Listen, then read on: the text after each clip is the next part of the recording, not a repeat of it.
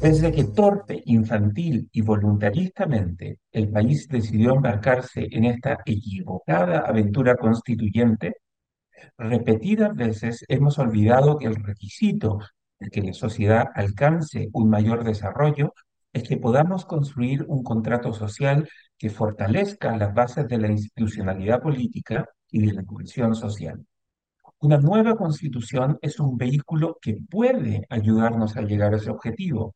pero la nueva constitución no es requisito ni necesario ni suficiente para construir un contrato social adecuado y legítimo. No vamos a transformar Chile redactando una constitución que describa el país que queremos ser.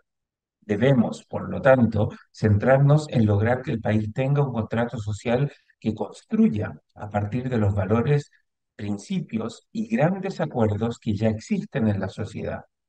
Solo podremos llegar a la tierra prometida comenzando por aceptar el país que somos y construyendo un mejor país a partir de esa base.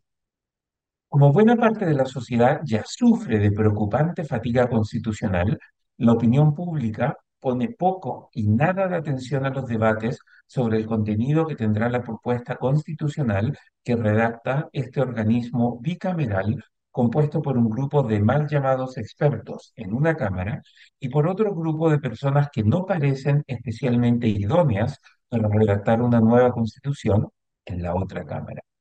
El grupo de personas nombradas por el Congreso puede clasificar como expertos en sus especialidades, pero no son un cuerpo de expertos constitucionalistas.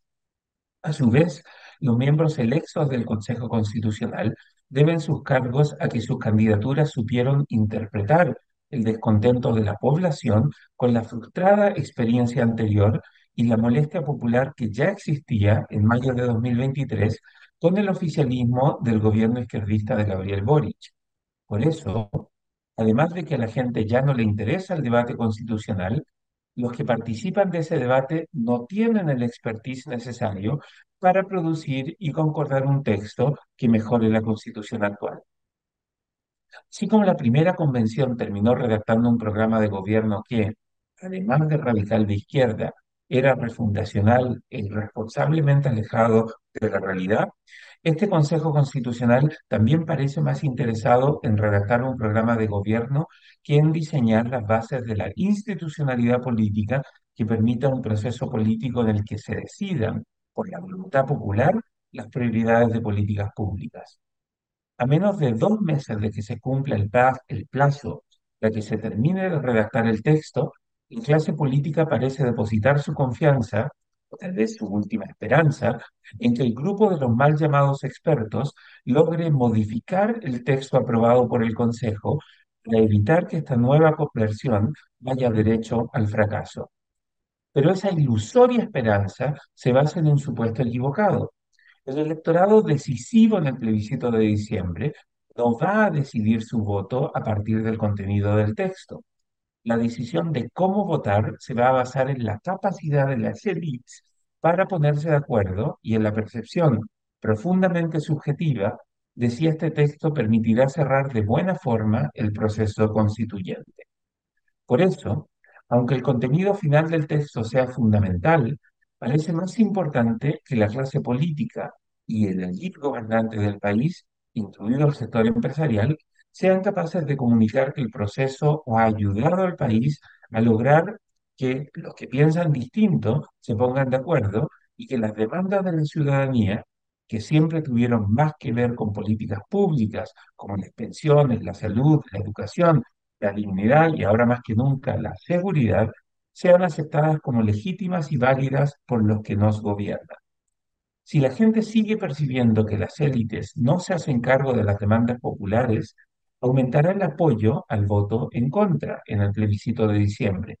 Para decirlo en simple, concordar una reforma de pensiones que sea ampliamente vista como un camino para que mejoren las pensiones ayudará más a fortalecer el voto a favor que cualquier debate sobre el número de legisladores o las condiciones bajo las que el aborto será legal.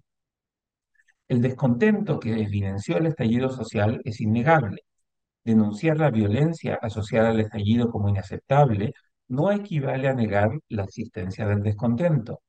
Pero ese descontento social no se va a solucionar milagrosamente con una nueva constitución. La forma de disminuir el descontento es que la gente crea y perciba que el contrato social de una economía abierta y competitiva da iguales oportunidades a todos para poder buscar sus sueños. La gente no quiere solo una larga lista de derechos que probablemente no se puedan materializar. Las personas también entienden que las sociedades exitosas implican responsabilidades individuales y colectivas. Mientras la élite no sea capaz de entender que esas son las bases de un contrato social duradero, seguiremos atrapados en este laberinto de incertidumbre constitucional y fatigantes debates entre inexpertos constitucionalistas a los que la gente ya dejó de poner atención. El libero, la realidad como no la habías visto. Haz que estos contenidos lleguen más lejos haciéndote miembro de la red Libero.